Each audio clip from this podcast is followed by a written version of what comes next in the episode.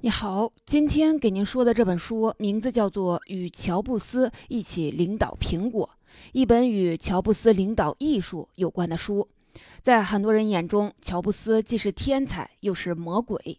看过艾萨克森的《史蒂夫·乔布斯传》的，可能都会认同这个看法。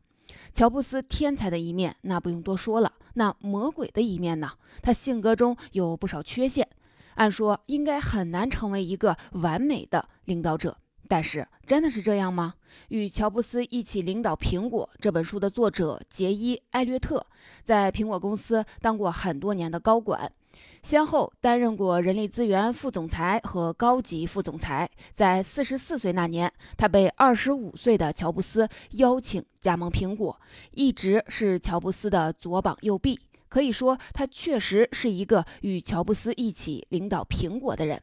那么，很显然，他对乔布斯的领导能力有更多的发言权。在艾略特眼中，乔布斯有着非常特立独行的领导风范。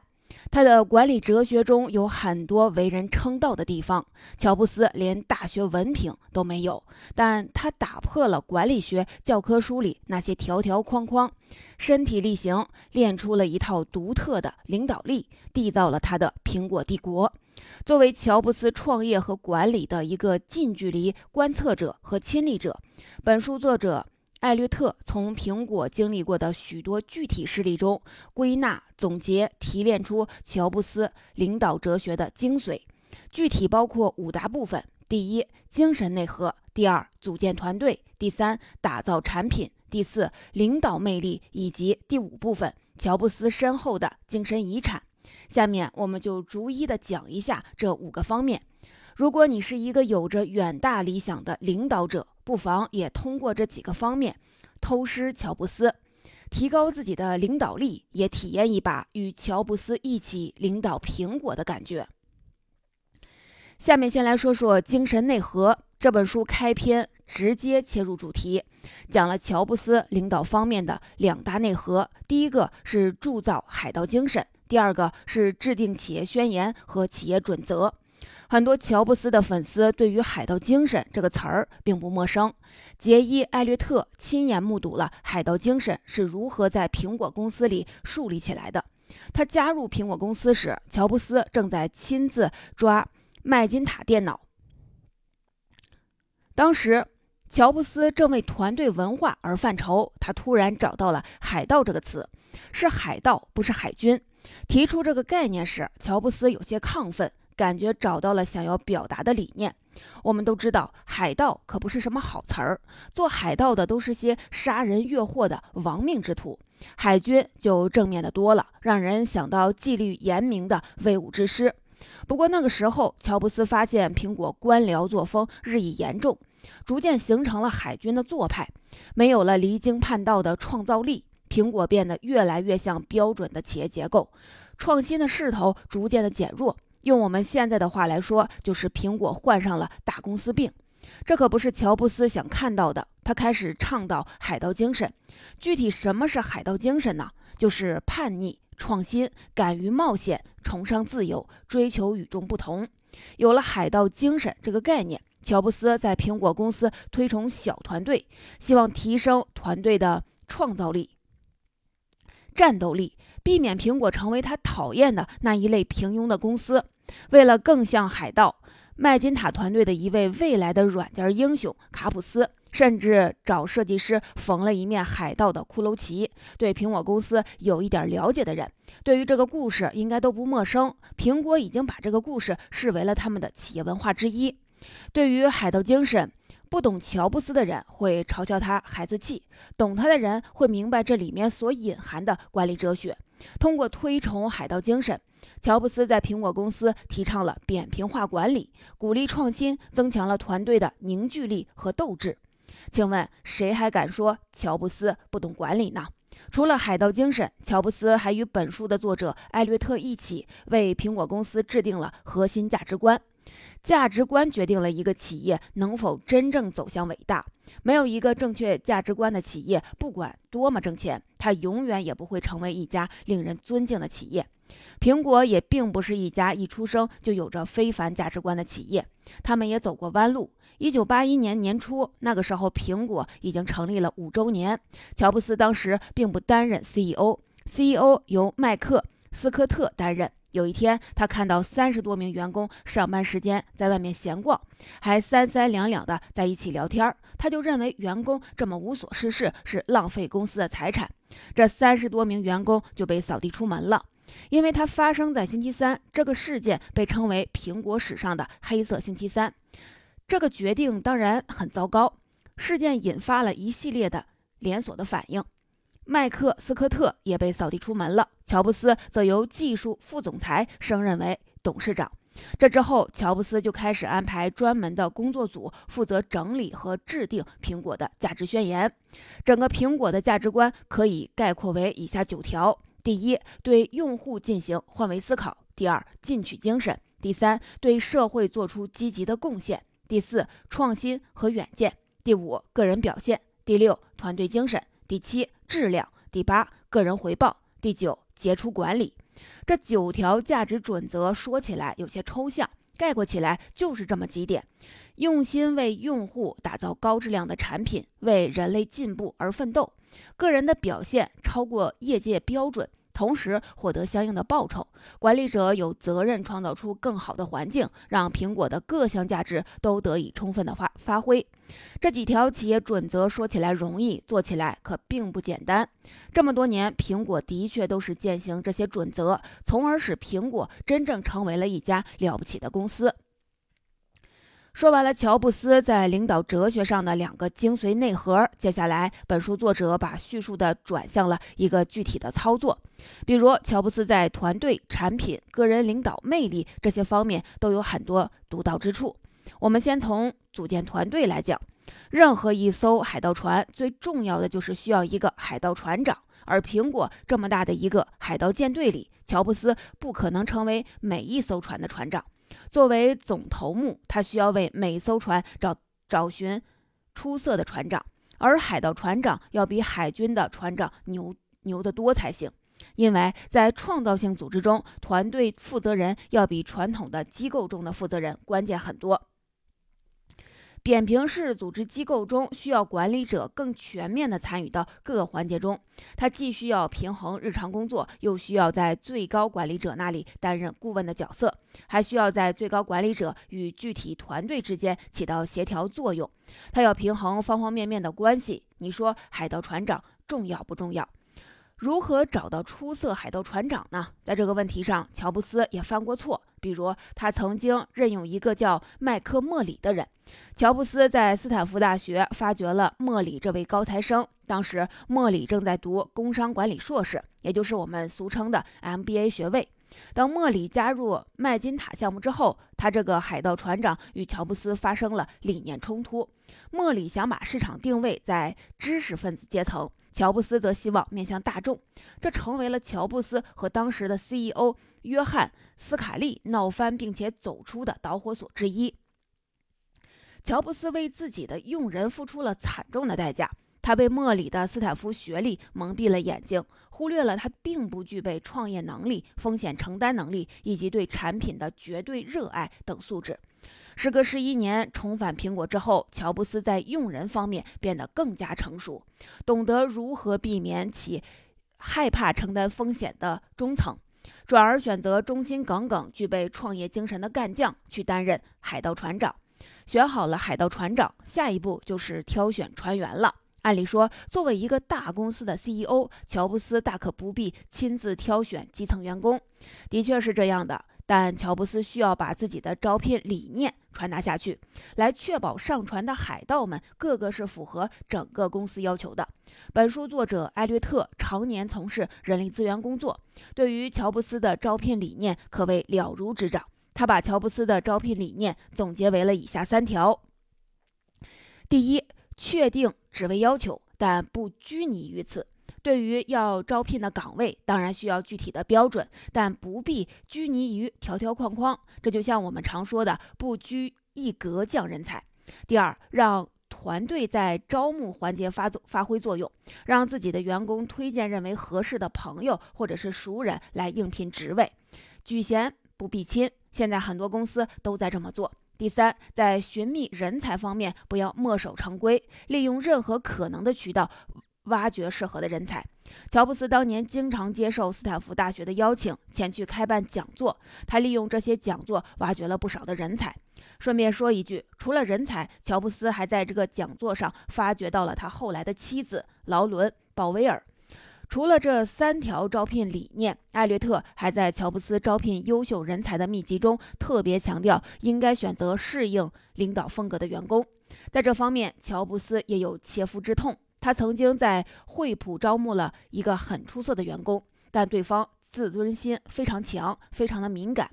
在工作中，乔布斯经常会暴跳如雷，让这个员工无所适从，主动选择离职。这让乔布斯懂得，并非所有的人都适合海盗式的企业文化，也并非所有的人都能适应像乔布斯这样严厉和苛刻的领导。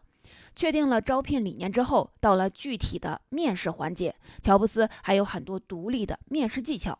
他首先对简历不感兴趣，更看重应聘者未来的潜质。在交谈中，他会创造条件，广开言路，看看对方针对某些问题能否拿出合理的想法和建议。他还会问几个比较敏感的问题，比如如果有坏消息，你是否有胆量来告诉我，还是想进行演示呢？再比如，你曾经被解雇过吗？然后他会向应聘者描述一些愿景，然后看看他们会做哪些的反应。当然。判断工作能力也是非常重要的，他会用用问问题来开启沟通的大门。此外，他还有一个不成文的原则，就是不使用招聘公司。他不相信外面的猎头公司能为他选来适合苹果企业文化的人选。在乔布斯的一生中，一共参与过大概五千多人的招聘工作，可见乔布斯对于招聘的重视程度，尤其是对像苹果这样的海盗式组织，人才就显得尤为重要。接下来就涉及打造产品了，在这方面，没有几个企业家比乔布斯更有发言权。我们都知道，苹果是一家产品驱动型企业。乔布斯曾经说过：“我要为自己打造一款产品，在满足需求的同时，它也会为我带来更多的使用乐趣。”金钱和利润绝对不是乔布斯前进的动力，做出好产品才是。想想看。三十岁的时候就已经成为了亿万富翁，早就可以游戏人生了。在产品方面，乔布斯的字典里从来没有出现过“廉价”这个词。创造好产品的第一个前提就是拒绝垃圾产品。在苹果公司，如果哪个产品被贴上了垃圾的标签，那被丢弃就是它的必然命运。激光打印机出事之后，苹果还在销售点正式打印机。这在当时已经成为过时的技术，打印效果极差。看到这些应该报废的机器还在公开销售，乔布斯怒不可遏，勒令马上销毁。他才不在乎销毁这些产品所需要付出的代价。这个事情还产生了余震。乔布斯下令艾略特成立工作组，确保苹果公司上上下下都不会存在其他应该被处理掉的垃圾产品。艾略特将这个工作组命名为“禁止垃圾产品工作组”。乔布斯对于这个名字非常的满意，只清理垃圾产品不足以让苹果公司重新挺立潮头。乔布斯知道，在产品的开发设计上需要放眼未来。作为一个深度的音乐迷，乔布斯一直是索尼随身听的狂热粉丝。可当索尼没能赶上时代的潮流时，乔布斯马上跟上，打造出了 iPod 这款风靡全球的产品。同时，在产品设计方面，他并不相信市场调研。在我们的观念中，忽视市场调研一定会偏离用户的需求。可实际上，乔布斯是对的。在科技日新月异的今天，用户永远不会告诉你下一个技术突破是什么，除非有朝一日用户亲眼所见，否则他们不会了解下一个伟大产品是什么。乔布斯说过这样的至理名言：从 iPod 到 iPad，苹果在开产品的开发方面都走在了用户的认知前面。忽视市场调研，并不意味着他们在开发上会独断专行。乔布斯要求开发者必须成为产品的最佳用户，成为最极致的消费者，寻求最佳的用户体验。乔布斯毕竟是人，不是神，在产品打造方面也难免出现失误。遇到失误的时候，乔布斯会直面它，并不逃避。麦金塔后来就成为乔布斯一个失败的例子。他在开发过程中将更多的精力放在用户界面上，从而忽略了性能方面的不足。软件开发人员并没有投入足够的精力。用户买了麦金塔之后，发现除了写写邮件、起起草备忘录、撰写销售报告以及玩几款电脑本身自带的游戏外，它别无他用。很多科技记者将麦金塔描述成一个大玩具。乔布斯及时总结。总结了经验教训，在开发下一代产品时，充分听取了各方面的意见。除了勇于纠错，乔布斯还有一个很出色的品质，那就是敢于说不。苹果这家一度市值三百亿的公司，主打的产品数量还不足三十款。这其实是在乔布斯对成百上千款产品说不之后，全身心投入打造出来的产品。刚才我们讲到的是乔布斯对于打造一款产品的基本理念，真正的核心理念是一切以用户为核心，打造满足用户需求的产品。为了确保用户界面更加的合理化，乔布斯不惜为此耗费大量的人力物力去解决这些不易被察觉到的细节。他同时还是一个对设计极为苛刻的产品经理，希望界面更加的简洁，从任何一个环节都严格的控制质量。A P P 软件的安装就是一个例子，在安卓系统的手机上，任何人都可以把自己开发设计的 A P P 软件放到应用市场上，但在苹果系统中，则需要经过严格的审核后才能上线发布。当然，这一切都不会脱离满足用户需求这个前提。乔布斯希望打造的每一款产品都可以让用户无需思考就可以上手把玩。说完了打造产品，接下来让我们聊聊乔布斯的领导魅力。乔布斯的领导力是由哪些因素构成的呢？首先，他是一个傲气十足的人，甚至因为对于未来的看法过于自以为是而受到了指责。他的这种傲气往往在新品发布会时体现得淋漓尽致，现场的观众以及全世界的果粉都会为之倾倒。这种傲气源于他的产品，并非他本人。出色的产品让他有了更多的底气。他还是一个激情澎湃的领导者。杰伊·艾略特甚至指出，几乎所有人都认为乔布斯是史上最鼓舞人心、魅力十足的商界人士。他的这句话或许是溢美之词，但乔布斯的确对于工作满怀激情。这种发自内心的热爱源于他极强的创业精神、敢于承担风险以及快速行动的能力。同时，他懂得拒绝的力量。前面我们已经提到过，拒绝让他可以持续的提高标准，这也是他领导力的一个方面。他尤为的推崇创新，他努力为团队营造出一个支持、鼓励积极创新的氛围，或者用苛求创新来描述更为准确一些。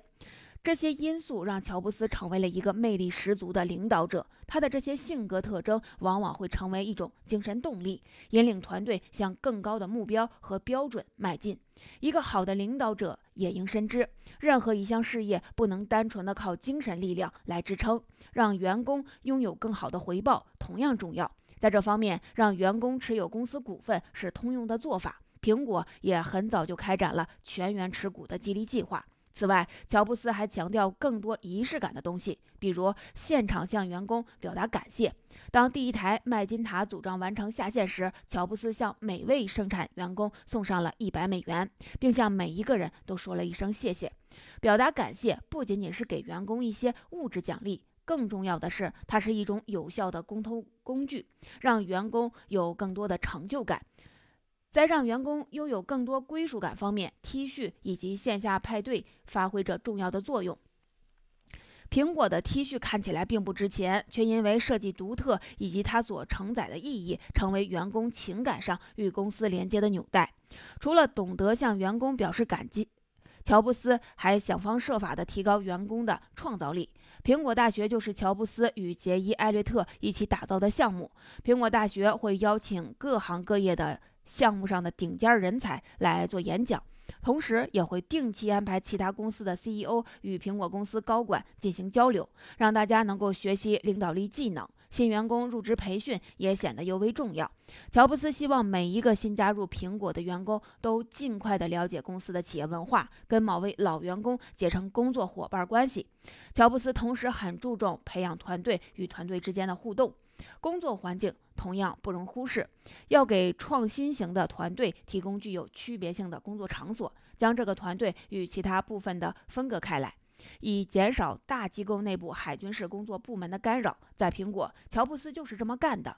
麦金塔团队就有专门的办公楼，办公区还会设有公共区域，员工可以在公共区域玩电子游戏、打乒乓球，甚至是弹钢琴。当然，这个区域还有免费的小吃和饮品。苹果没有固定的休息时间，员工在任何时候都可以去享用。